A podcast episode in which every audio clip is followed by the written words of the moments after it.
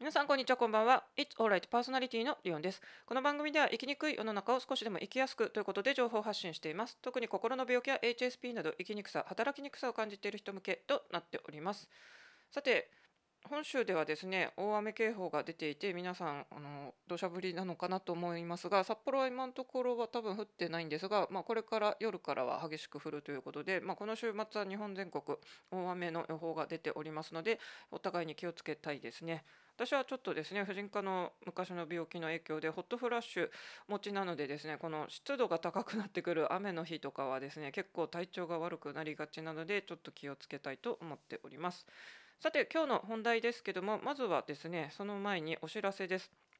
少し前にですね私はあの HSS 型 HSP の人向け特にターゲットをですね40代以上のあの女性ということで仕事キャリアガイドっていう Kindle 本を発売しましたがですね、えっと、今回タイトルとか表紙とかをちょっと変えたりあと中身も少し変えたんですけどこれ全部変えれると思って私があの手続きしたらですねタイトルとか変えれないよということで結構これですね数日間やり取りしてて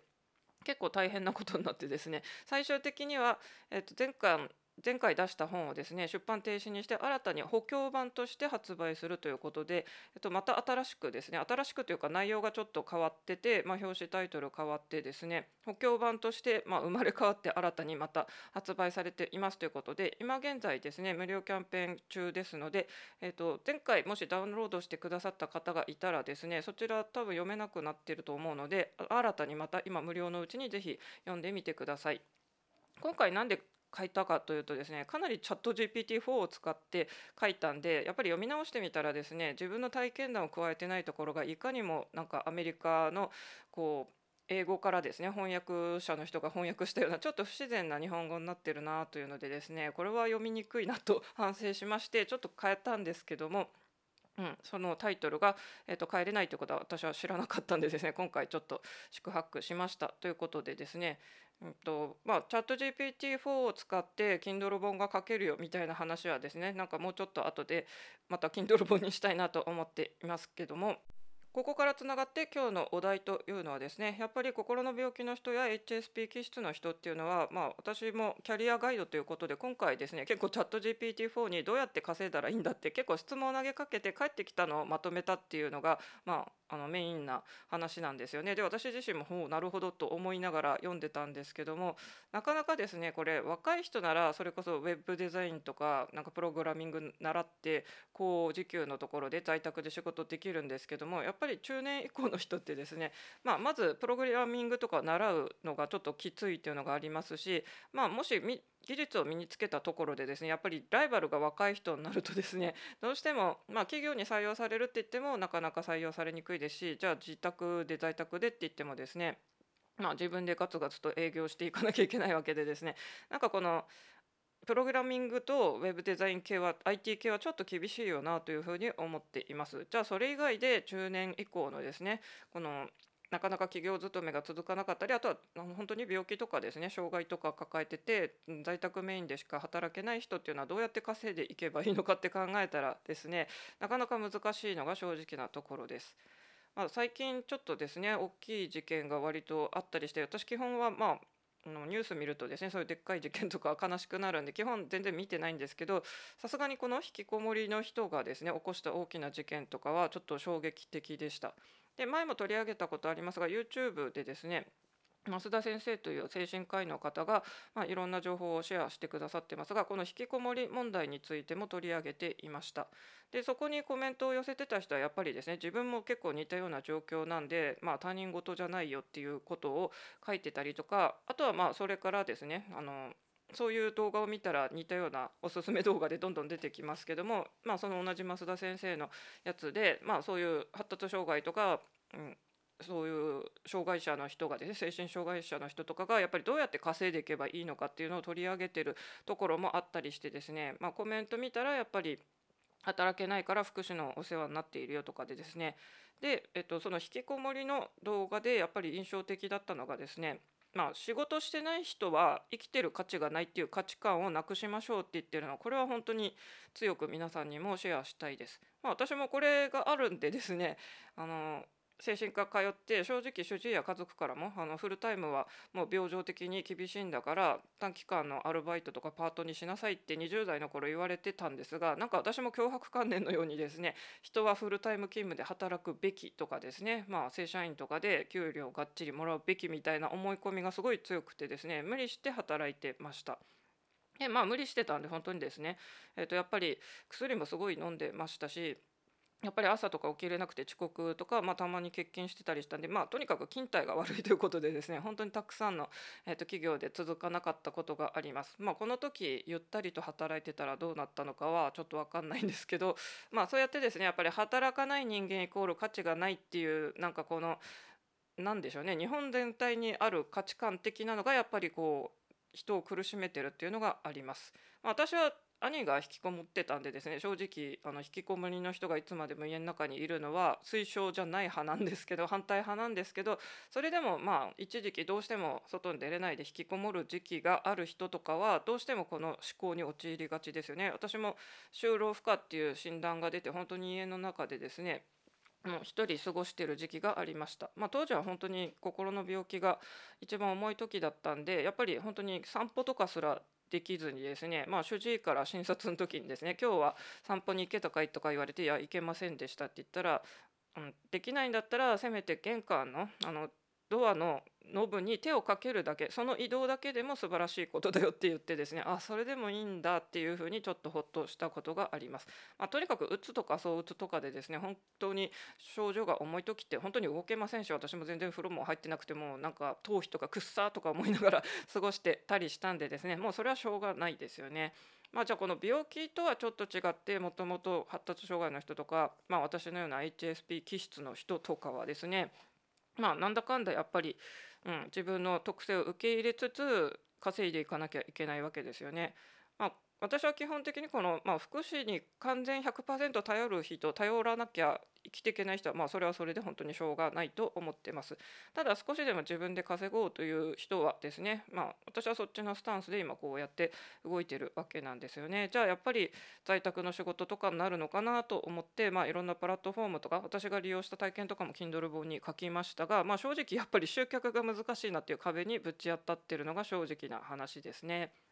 だからやっぱりインフルエンサーとか羨ましいなっていうふうに思います。あとフォロワーがいる人たくさんいる人っていうのはやっぱり有利だよなというのがですね例えばまあ、私今回 Kindle 本2冊目出しましたけども、えっと、スタンド FM の他の人ですね、まあ普段交流してない人でもいろいろランキングとか載ってたまたま見てるとですね私と同じ時期に Kindle 本出しましたっていう人がいてですね、えっと、その人たちは、まあ、あのスタンド FM でもフォロワーがいっぱいいてすでに有料あのマネタイズできてる人たち。スタンド FM ってですね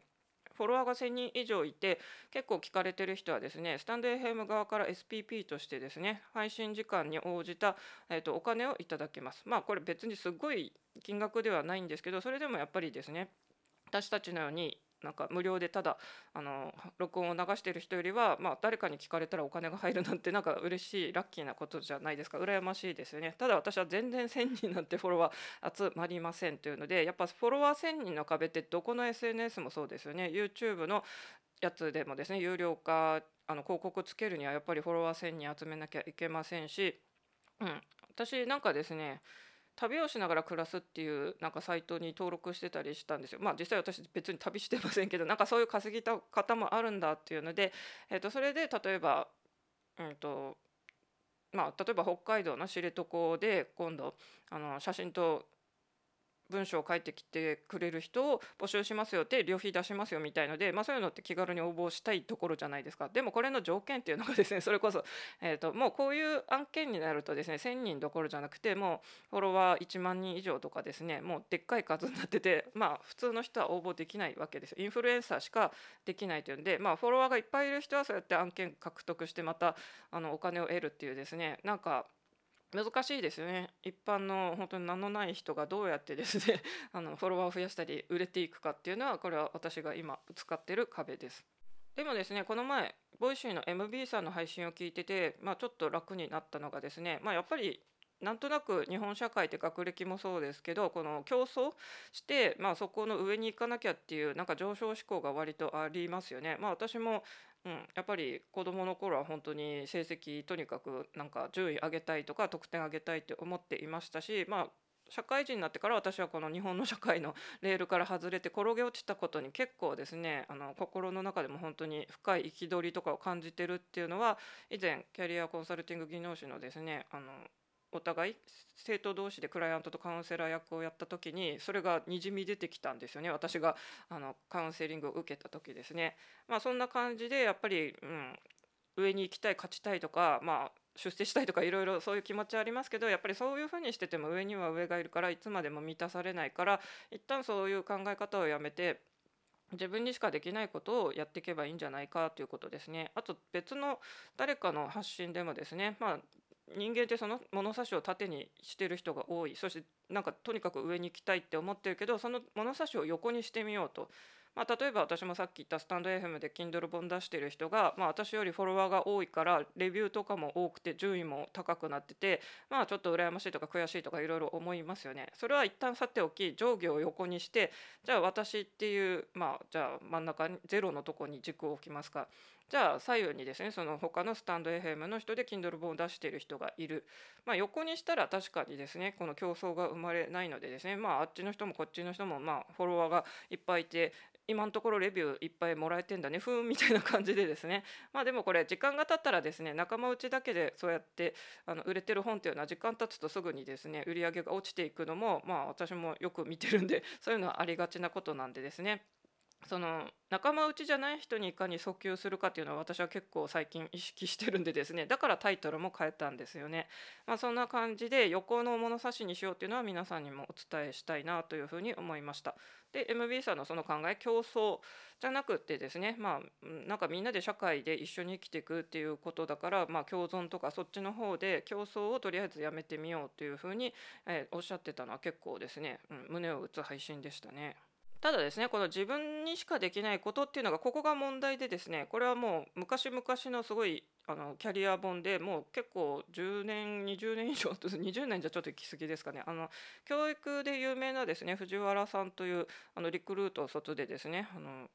民間の人なんですけど公立校の校長先生にもなったような方がいるんですけどその方が昔からあのキャリアの本で書いてたのが100分の1の存在を3つ揃えてですねもう他の誰にも真似できないような存在にしようで実際これを守ったらですねあの稼げるよということで、えっと、私が注目している YouTube のですねフューチャリストと名乗っている友村さんという方も、えっと、この人の本この100分の 1×3 でえーと、ゼロいっぱいになりますよね。それでもう本当にかけがえのない人になろうで実際僕はこれであの収入増えましたって言ってるんですよ。ただこのですねあの掛け合わせが難しいんですよこれ。で私も例えばキャリア相談乗りますって言った時にですね、うん、まあ多くの人はキャリコン取ってますが私はキャリコン取ってないんじゃそこは打ち出せませんが、えっと、私は誰にも結構負けないのはやっぱ30社以上の転職経験っていうのがあるんですけどえっと、結構ですね Kindle 本とかを見ててもですね、うん、10回以内の、まあ、転職回数をバンと数にして丸々回転職した私みたいので売り出してる人がいますが、まあ、正直数だけで言えば私の方が圧倒的に多いわけですよねだから優位性はあるわけでしかも私は結構大手の企業とかにもですね、うん、入ってたりあと正社員の回数も結構多いんですよね。なので、まあ、そこはもうちょっとなんか利用できるかなと思っていますが、まあ、じゃあこの30回の転職歴っていうのに掛け合わせて何をやるかですよね。そこに英語あの教えてきましたってやるのかですね。それとも例えば IT のあのガジェットオタクからですね。そういうアプリ制作の仕事もしたことありますよっていうのを掛け合わせるか。それとも例えば Kindle 作家なのか。それとも私は今作曲でもですね、うん、とこの前、えー、と初めてお金が入ってきました。お金が入ってきたって言っても Kindle 本も作曲も本当にまあ3桁のあのわずかなお金ですですけどこれはまああの何かを作り出してそうやって得たお金なんで結構オリジナリティがあって、うん、嬉しいことではあります。そういう作曲とかのなんかクリエイターを掛け合わすのか。でこれは本当にレア人材にならないといけない。もう誰にも替えが利かないということなのでですね。ちょっとその掛け合わせが難しいねって、えー、とこの本を読んだ他の人と語り合ったりしてました。でとりあえずですねまあ中年以降の在宅の仕事をどうやって稼ぐのを見つけていくかとかどうやって集客していくかっていうのは私も今研究中なので、まあ、随時シェアしていきたいんですけども、えっと、私が病気の時とかに思ってたそのですね働かない人イコール生きてる価値ゼロっていうまず価値観は本当に捨てましょう。そしてその増田先生の YouTube でも言ってましたけどそうやって家でですね、まあ、ある意味療養したりゴロゴロ本当に何の生産してないっていう感じでも、まあ、それこそ YouTube 見たりとか、まあ、ご飯食べたりしますよね。あとはその時にあの絶対トイレには行くからトイレットペーパーとかあとはお風呂に入ってですねいろんな石鹸とかシャンプーとか使ってますよね。あなたはなんかこうやって生きてるだけで何かを消費してるんでそこでもう消費活動経済活動の一員なんだからそうやってですね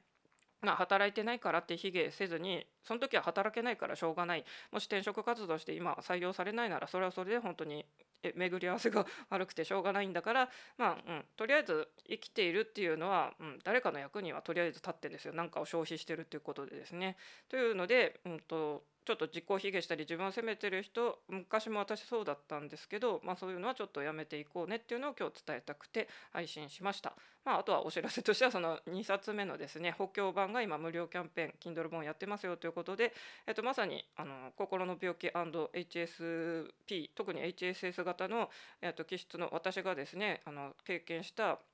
うん、仕事の話で今回は特に在宅の仕事プラットフォームを利用する方に、えーと、詳しく書いてますということで、えーと、そうですね30社の転職経験とかもやっぱり、うん、なかなか書ききれないのがあるんで徐々に書いていけたらいいなと思ってます。まあ、ちょっと皆さんもですね、うん、今なんか6月で非常にまたなんかスピッケ的にはですねなんかお金がこう運がいい時期だというのでまあしつこいですけどアファメーション私もまだやってませんけど普通に手帳に書いてですね私は経済的にもう豊かになっているとかですね現在形または現在完了形過去形で書くというのでですね皆さん手帳やノートにぜひぜひ書き出してみましょう。まあの私も変な何か宗教的に盲目に信じるっていうのは好きじゃないんでですねそういうのはしませんけども、まあ、こういうですねなんかちょっとやってみて運がアップするならできることはやってみようタイプなんで皆さんも興味あったら是非ですねこの6月のなんかこの数日間は非常にいい時期だそうですのでアファメーション一緒にやっていきましょう。